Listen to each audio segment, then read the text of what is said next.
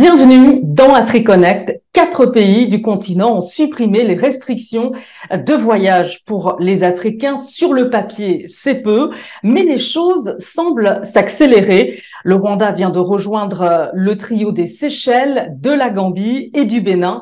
Et la liste, elle devrait s'allonger puisque le Kenya et le Ghana ont annoncé leur intention d'annuler les visas pour tous les Africains. Et il existe de nombreux accords déjà régionaux, bilatéraux pour faciliter la circulation euh, des voyageurs. Alors se dirige-t-on vers la fin des visas en Afrique?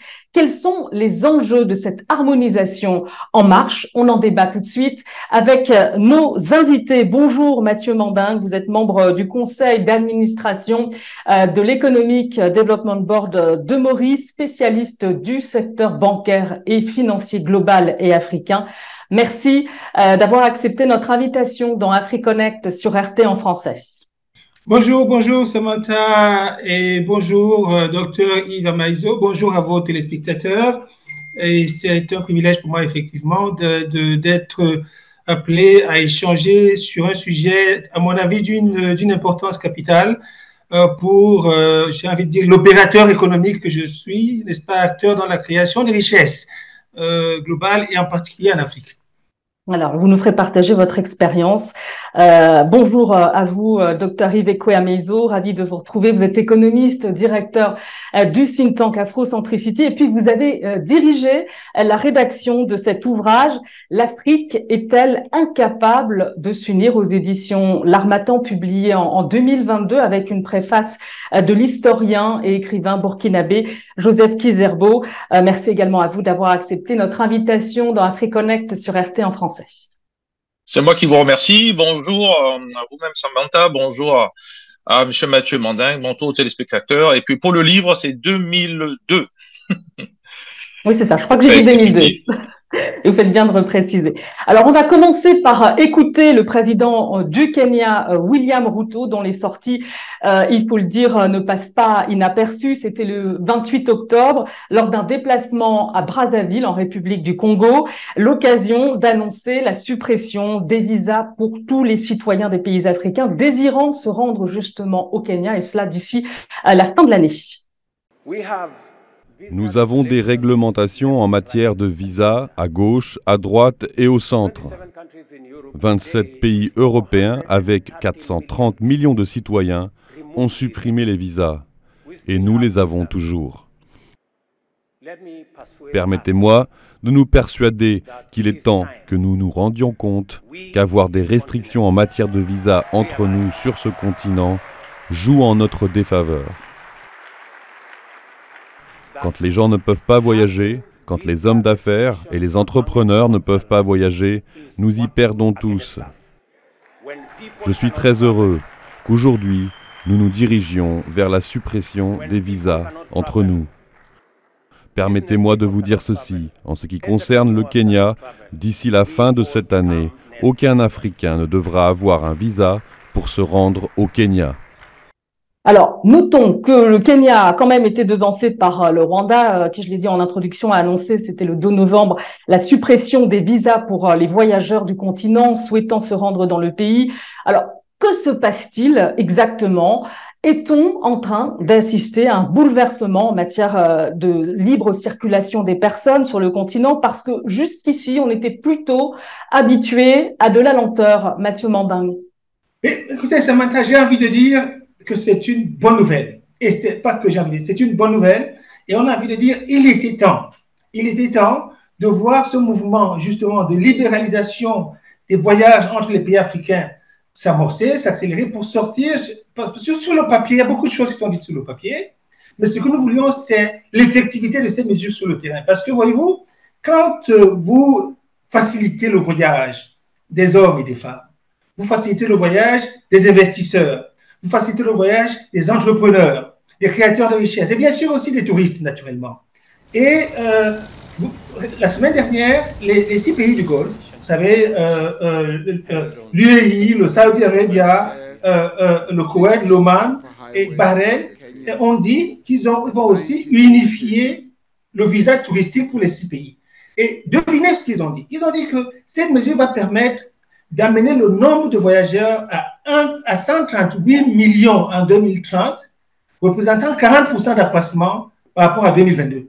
Donc, il y a les, les, critères définis, les performances définies, qui sont du fait de la facilitation des voyages. Nous avons sur ce programme, et c'est une très bonne chose, un économiste, il va nous donner les chiffres, parce que tous ces chiffres existent dans les rapports de la BAD, de Afreximbank, des Nations Unies et, et de l'Union africaine. Tout le monde connaît, tout le monde connaît les bénéfices qu'on tire de la facilitation, de la mobilité, n'est-ce pas, des hommes entre les frontières. Il était simplement question de joindre l'acte à la parole. Euh, docteur Amezo. Écoutez, je partage tout à fait. Hein. On parle bien de mobilité intra-africaine et on parle de ce qui pose problème, la performance logistique en Afrique et qui, par conséquence, doit permettre la libre circulation en Afrique, d'abord des Africains eux-mêmes et plus largement de toute personne qui souhaite circuler sur ce continent.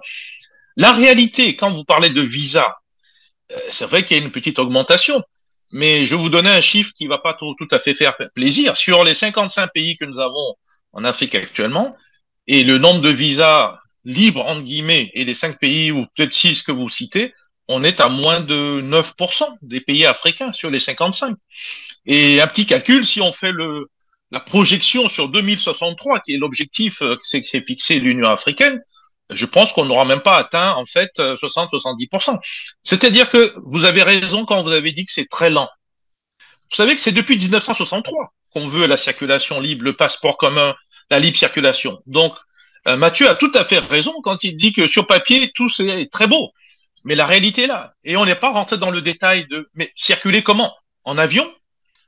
En infrastructure routière? c'est aussi ce qu'on appelle nous les infrastructures, la circulation avec l'Internet, avec toute cette mobilité digitale. Il y a encore beaucoup de problèmes derrière et je pense qu'on aura l'occasion d'en parler. Alors justement, puisque vous parlez des problèmes, euh, dans quelle mesure, euh, puisque faire quand même un état des lieux, euh, la restriction euh, des visas aujourd'hui entrave le développement et la croissance du continent, Mathieu Mandin Alors, de, plusieurs façons. De plusieurs façons, et, je voudrais même, je voudrais prendre un, aspect particulier dont on a discuté quand on préparait cette émission. Vous voyez, parlons de la diaspora, la diaspora africaine. Vous voyez, tout le monde sait très bien que les pays comme la Chine, les pays comme l'Inde, doivent aussi leur développement à leur diaspora. Je ne parle même pas des autres, mais des grands pays comme la Chine et l'Inde. L'Afrique a une grande diaspora. Mais souvent, ces, Africains de la diaspora rencontrent les pires problèmes pour rentrer même d'abord chez eux, dans leur propre pays, et pour partir d'un pays à un autre. Et moi, je prends ce sujet-là parce que il n'est pas question de fixer la diaspora en Afrique, non. Il est question de permettre à la diaspora de circuler librement entre l'Afrique et le reste du monde. Parce que quand vous avez vos enfants africains qui sont en Europe, qui sont en Amérique, qui sont en Asie et qui font le va-et-vient, ils vous amènent la technologie, ils vous amènent les capitaux, il vous amène le savoir-faire. Et c'est ça qui vous permet aussi de vous développer. Donc, il y a la diaspora, il y a les Africains eux-mêmes. On a entendu les histoires, des fois, j'ai envie de dire regrettables, de la bouche d'un éminent investisseur comme l'industriel Dangote, dire comment il a été frustré euh, en passant d'un pays à un autre. Imaginez Dangote. Imaginez ce que représente Dangote en termes de, poids économique et qui vous dit qu'il est frustré en traversant une frontière d'un pays à un autre. Donc effectivement, je, je pense que de toute façon, nos dirigeants, certains de nos dirigeants ont compris. Ils ont fini par comprendre, comment on dit. Ils ont été là à la mais ils ont fini par comprendre que notre fameuse zone de libre-échange économique, Samantha, n'aura de raison d'être que si, un, les hommes et les femmes peuvent circuler librement. Mais deux, pour qu'ils circulent librement, le docteur l'a dit, il faut les infrastructures. Il faut, comment dire, il faut les infrastructures de déplacement, il faut les routes, il faut les ponts, il faut les avions, il faut les lignes maritimes et tout le reste. Parce que finalement, nous parlons, nous sommes même ici au cœur des problématiques de développement de l'Afrique. Que si je résume, à mon avis, se, se, reviennent à une bonne gouvernance, n'est-ce pas, une infrastructure, la facilitation des affaires et l'intégration régionale. Mais dans l'intégration régionale, il y a les facteurs soft, il y a les facteurs hard. Donc, je crois qu'il faut qu'on travaille là-dessus pour finalement créer la richesse, développer la prospérité de l'Afrique et, n'est-ce pas, pour les meilleures conditions de vie des Africains et des Africaines. Sur la diaspora, docteur euh, Amezo On vous, vous avez bien fait de parler de, vous avez bien fait de parler de la diaspora parce qu'il y a un petit problème sur qui est concerné. Il y a les Africains en Afrique parce qu'on sait que dans la migration se passe beaucoup intra-africaine. Il y a la diaspora au sens large avec les afro-descendants, donc ça va très très loin. Et il y a des pays qui donnent justement une possibilité sans visa pour les Africains et pas nécessairement pour la diaspora ou les afro-descendants. Il faut donc les deux. Mais j'ai un point que je voulais partager avec vous. Au-delà de tout ce problème de visa, de circulation, les, les chefs d'État africains ont fixé après la sortie des frontières coloniales un principe qu'ils appellent l'intangibilité des frontières coloniales africaines, qui sont en fait des frontières coloniales. Et les Africains, les dirigeants africains, ne veulent pas remettre cela en cause, en arguant que c'est la stabilité, ce qui n'est pas vrai puisque vous voyez toutes les guerres que nous avons. Donc il faut qu'on pose ce débat, il ne s'agit pas de prendre une décision, mais qu'on pose le débat parce que beaucoup de pays sont disposés à permettre ce qu'ils appellent des zones tampons, des passages. Euh, les, les structurations sous-régionales ne font que ça d'ailleurs, mais n'arrivent pas à fonctionner parce que les peuples ne participent pas. Donc, je voulais mettre l'accent sur cette histoire de il faut lever l'intangibilité des frontières coloniales et en débattre. Alors euh, sur le modèle, euh, on, y vient tout de suite, mais je vais quand même euh, le, rappeler. pour l'heure, voici les pays qui autorisent l'entrée à tous les citoyens africains sans visa les Seychelles, la Gambie, le Bénin, le Rwanda. Donc dernier en date. Et puis on attend évidemment la décision du Kenya et du Ghana qui ont annoncé la levée de ces restrictions très bientôt. Alors la facilitation des voyages à l'intérieur du continent sans visa est inscrite, hein, je l'ai dit, à l'agenda 2063 de l'Union africaine. Il était même question d'un passeport africain, un peu sur euh, le modèle européen. Justement, euh, à propos du modèle, de quoi s'agit-il précisément? Est-ce qu'on se dirige vers une sorte de Schengen euh, africain? Mathieu Mandin, à votre avis? Alors, Samantha, évidemment, cette question, à mon avis, euh, serait euh, mieux adressée aux politiciens, comme on dit, aux policy makers, parce que c'est à eux, n'est-ce pas, de, de, de, nous dire quel modèle euh, ils, ils, souhaitent pour l'Afrique. Mais euh, les opérateurs économiques que nous sommes, que je suis, nous, tout ce qu'on veut, c'est circuler librement pour faire le business. Voyez-vous? Alors, évidemment, souvent, ils évoquent, euh, ils évoquent des problèmes sécuritaires. Euh, mais mais, mais ça, ça, on trouve des solutions aux problèmes sécuritaires tout en permettant, n'est-ce pas, euh, aux, aux, aux, personnes qui voyagent pour des, des, des, des raisons euh, licites, comme on dit, euh, les raisons légales de voyager. Et c'est très important parce que euh, souvent on a entendu parler de, de la, la, crainte d'être submergé. Et c'est très important qu'un petit pays comme les Seychelles, Samantha, que tu connais, que vous connaissez très bien, parce que les voisins de, les voisins de Maurice, à peine à deux heures de vol de Maurice, 90 000 habitants les Seychelles. Il ouvre son pays librement à la circulation des, des Africains, un peu 1,3 million d'habitants, de 3 milliards d'habitants. Eh bien, les Seychelles ne sont pas submergés. On ne nous a pas dit que les Seychelles sont submergés parce qu'ils ont ouvert le pays. On n'a pas dit qu'il y, a un accroissement de la, criminalité aux Seychelles parce qu'on a ouvert le pays. Je voudrais aussi quand même euh, euh, rendre justice à un pays qui m'est très cher, qui est, l'île Maurice. À Maurice, on n'est pas encore à l'ouverture totale, mais je crois qu'on permet déjà au moins à 48 pays à Maurice depuis 2012. Je crois, et je crois que très probablement, je ne parle pas au nom du gouvernement mauricien naturellement, mais ça ne m'étonnerait pas que d'ici quelques temps, Maurice soit dans la liste des pays, n'est-ce pas, euh, qui, va, qui va aussi permettre à tous les 54 pays africains de venir. Parce que je crois qu'il y, a 48 pays euh, qui, sont, qui sont autorisés à venir à Maurice. Et les gens, ces 48 pays-là rentrent et sortent à Maurice sans qu'il y ait des problèmes, euh, je euh, fondamentaux. Je suis basé à Maurice, je suis PCA de notre banque en Côte d'Ivoire, administrateur de notre banque au Cameroun, entre autres. Mais je suis obligé souvent de monter de Maurice à Paris, après pour aller à Abidjan. Monter de Maurice à, Paris pour aller à Douala. Ça fait 12 heures de vol pour, sur Paris et 6 heures de vol à Abidjan. Mais c'est, et, et je, il a parlé de ça tout à l'heure, l'infrastructure. Je ne parle même pas des histoires des visas. Oui, il faut, d'abord, le coût des visas il est très élevé pour certains pays. Et puis aussi les démarches administratives. Non, moi je suis optimiste. Je crois que honnêtement, je pense que nos dirigeants ont compris les enjeux. Je crois qu'ils ont compris les enjeux. Je, je, comme on dit souvent, le pessimisme est de nature, l'optimisme est de volonté. Vous êtes d'accord, docteur Amezo, les, les dirigeants euh, vont dans le bon sens aussi, il y a une volonté politique? Vous avez dit deux choses. Les dirigeants sont conscients, on est tout à fait d'accord. Le problème de la volonté politique, elle est parcellaire comme ce qui a été dit sur l'Afrique. C'est-à-dire qu'en fait, il y a des arrangements bilatéraux d'État à État. L'exemple de Maurice était très intéressant. Et quand on dépasse un certain montant, on verse carrément en disant on, on ouvre le visa. Il y a un autre problème, il y a la réciprocité. Il y a des pays qui donnent et s'assurent que le voisin en face euh, donne la même chose. Mais il n'y a pas cette approche collective. Et ça pose un problème. Et paradoxalement, dans l'approche collective, vous avez parlé de modèle dans votre question. Il y a un modèle, mais qui n'est pas écrit. Ce modèle correspond ou bien concerne les responsables du secteur public africain.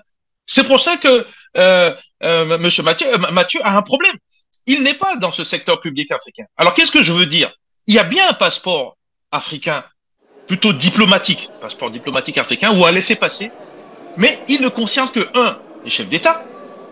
Il ne concerne que les hauts fonctionnaires de l'administration publique, ce que je vous disais, et certains fonctionnaires des organisations comme l'Union africaine ou les, commissions économiques régionales. C'est-à-dire que c'est quelque chose qui a été fait pour un petit groupe privilégié en nous faisant croire que demain matin, ça va s'élargir à tout le monde. Alors justement, pour revenir sur euh, le modèle, euh, on, voit euh, le modèle d'intégration à l'européenne qui est marqué aujourd'hui par le Brexit, la crise migratoire, les problèmes aussi sécuritaires. Tout ça, ce n'est pas très bon pour le business, Mathieu Manding. Est-ce que vous, vous êtes pour quand même un peu de régulation dans le cadre de ce modèle africain à, venir ou pas? Vous savez, moi, moi j'ai toujours, alors je vous parle à titre personnel, mais aussi par rapport à mon expérience, moi, je, je, je, je, suis un partisan de la main invisible, si vous voulez.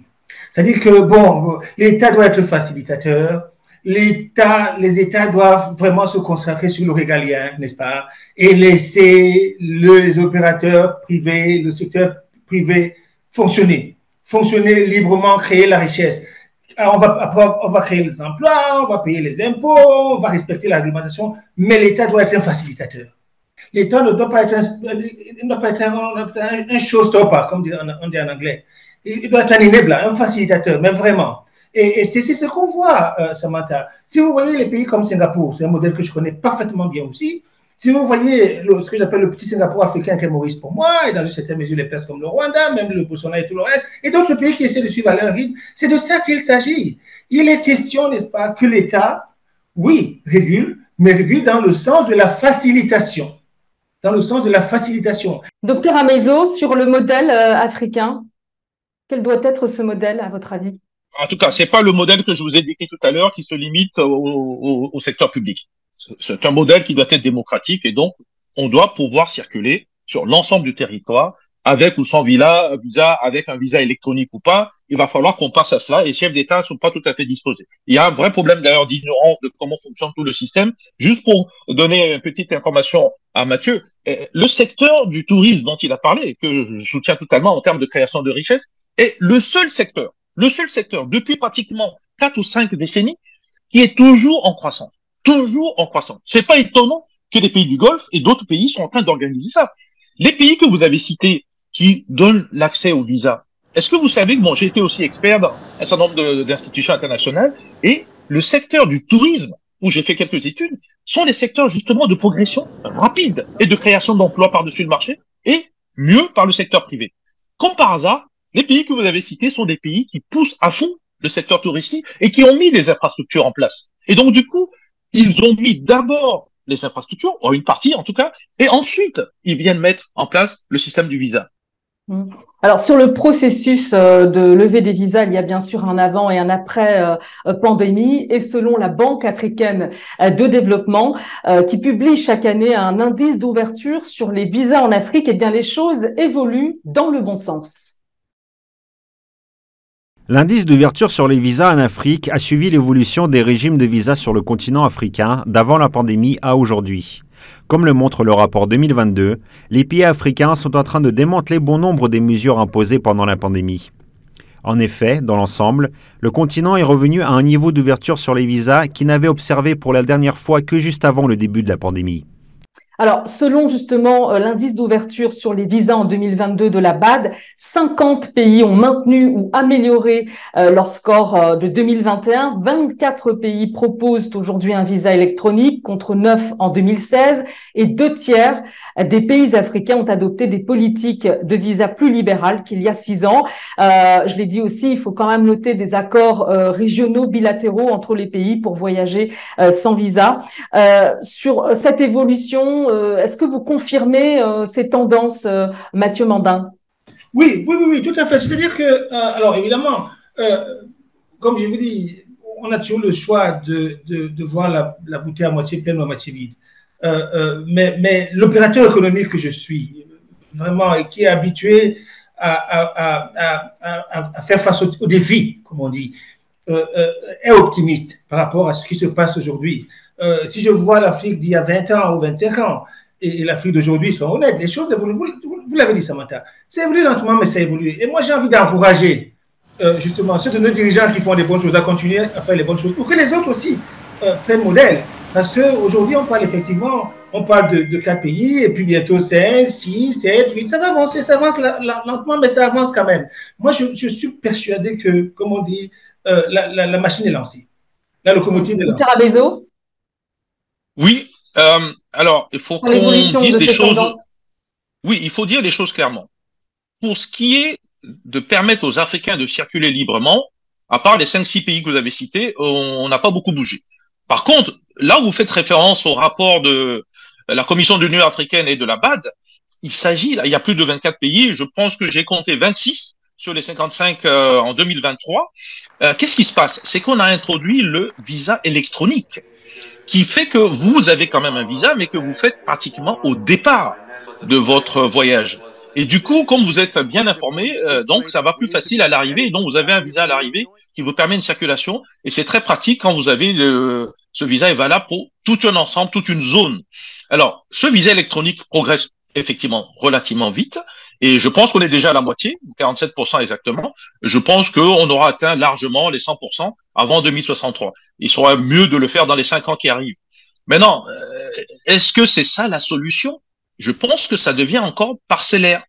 Il serait important qu'on puisse avoir un système pour savoir qui vient et qui part d'un territoire, mais il faut quand même qu'il y ait un sort de privilège pour les Africains de circuler sur leur propre territoire, compte tenu de tous les problèmes de migration que vous entendez. Et on l'a rappelé tout à l'heure, la migration circulaire de, la diaspora en général, des afro-descendants, elle est fondamentale. Elle fait quasiment la moitié de votre taux de croissance dans un pays, quel que soit le pays, quel que soit le pays. On va juste regarder ce commentaire à l'issue de la publication du rapport de la BAD euh, que j'ai évoqué, commentaire de la vice-présidente de la Commission de l'Union africaine. Cette édition établit un lien entre la libre circulation et le développement des chaînes de valeur régionales, les investissements, le commerce des services et la ZLECAF. Il est de plus en plus reconnu que la mobilité des personnes est essentielle aux efforts d'intégration de l'Afrique. Alors vous, vous avez évoqué tout à l'heure justement euh, la ZLECAF. Euh, c'est vrai qu'on observe quand même une accélération du processus euh, d'implémentation de la zone de libre-échange continentale. Tout cela, c'est très bien, vous l'avez dit, mais est-ce qu'on fait réellement les choses dans le bon ordre Mobilité des personnes, échange des biens? il y a une expression française qui résume ma question. Est-ce qu'on n'a pas mis justement la charrue avant les bœufs? Vous l'avez évoqué tout à l'heure. Pour terminer, docteur Iveco Amizo. Vous savez, mettre la charrue avant les bœufs, oui, mais en même temps, il y a un objectif de 2063 qui avait été fixé. Moi, mon vrai souci, c'est la prise de conscience qu'il faut faire beaucoup de choses en même temps. On ne peut pas laisser passer cette émission sans parler du vrai problème de l'infrastructure, c'est-à-dire la corruption. Beaucoup de pays africains devraient avoir un niveau. On a fait ce qu'on appelle la décennie des transports quand j'étais aux Nations Unies. Et sincèrement, si vous avez vu tout ce qui avait été prévu sur le papier Aujourd'hui, on devait être complètement relié, que ce soit par les airs, fluviales, les routes, euh, les maritimes, etc. Malheureusement, on est très loin du compte. Quel est le problème? C'est que beaucoup de budgets sont mis à disposition, en interne comme avec des prêts, et malheureusement, les infrastructures ne sont pas faites. Et on fuit le débat en donnant ça, en concession souvent, à l'extérieur. Du coup, l'extérieur cherche son bénéfice et augmente les coûts de transaction. Et du coup, vous vous retrouvez à faire que tous vos produits qui sortent ou qui rentrent en Afrique, ben, il y a quelqu'un, un intermédiaire qui prend une différence. Alors justement, on va conclure là-dessus. Euh, vous l'avez déjà évoqué, euh, la levée des visas, c'est très bien, Mathieu Mandingue, mais c'est vrai que l'enjeu euh, principal, ça reste quand même l'interconnexion des, pays africains. Oui, l'interconnexion des pays africains, et je vais ouvrir pour conclure aussi comme le docteur Yves l'a dit, c'est-à-dire que il, faut, il faut placer ça dans le cadre plus général, j'ai envie de dire, des de, facilitations de, la création de richesses en Afrique. Que sont, que sont la bonne gouvernance, il a parlé de la lutte contre la corruption, la bonne gouvernance en fait partie, c'est ça, donc la bonne gouvernance, euh, les infrastructures, euh, la facilitation des affaires, la ease of doing business, même si le rapport a été mis en, veille pour l'instant, mais il faut quand même faire ce qu'il faut pour faciliter les affaires, et l'intégration régionale. Mais nous allons revenir sur le premier point, effectivement, la bonne gouvernance. Il a bien fait de l'évoquer, parce qu'effectivement, il nous faut lutter contre la corruption. Il nous faut avoir des systèmes de transparence où il y a moins de corruption, à défaut d'avoir zéro corruption, il n'y a pas de conflit d'intérêt. Parce qu'alors, vous avez trois corollaires. Trois corollaires. Le premier, c'est la primauté de l'intérêt général sur l'intérêt individuel. Le deuxième, c'est le parti pris de l'action. Le troisième, c'est la discipline d'exécution. Là où vous avez corruption, n'est-ce pas, vous avez opacité, vous avez corruption. Là où vous avez transparence, vous avez les cercles vertueux, et, puis nous, nous, le développons. Il a tout à fait raison. Ces choses vont ensemble, l'un ne va pas sans l'autre. L'un ne va pas sans l'autre. La, la, la, la, facilitation des déplacements est un des piliers en même temps que les autres. Merci, euh, merci beaucoup Mathieu Mandin de nous avoir livré votre regard d'opérateur économique sur cette thématique importante, euh, la levée des restrictions euh, pour les voyageurs africains sur euh, le continent. Merci également à, à vous, euh, docteur Amezo, pour vos précieuses analyses. Merci à tous les deux. C'est moi qui vous remercie. C'est nous qui vous remercions. Merci. Au revoir. Au revoir. Et merci euh, à vous de nous avoir euh, suivis. À très bientôt pour un nouveau AfriConnect sur RT en français.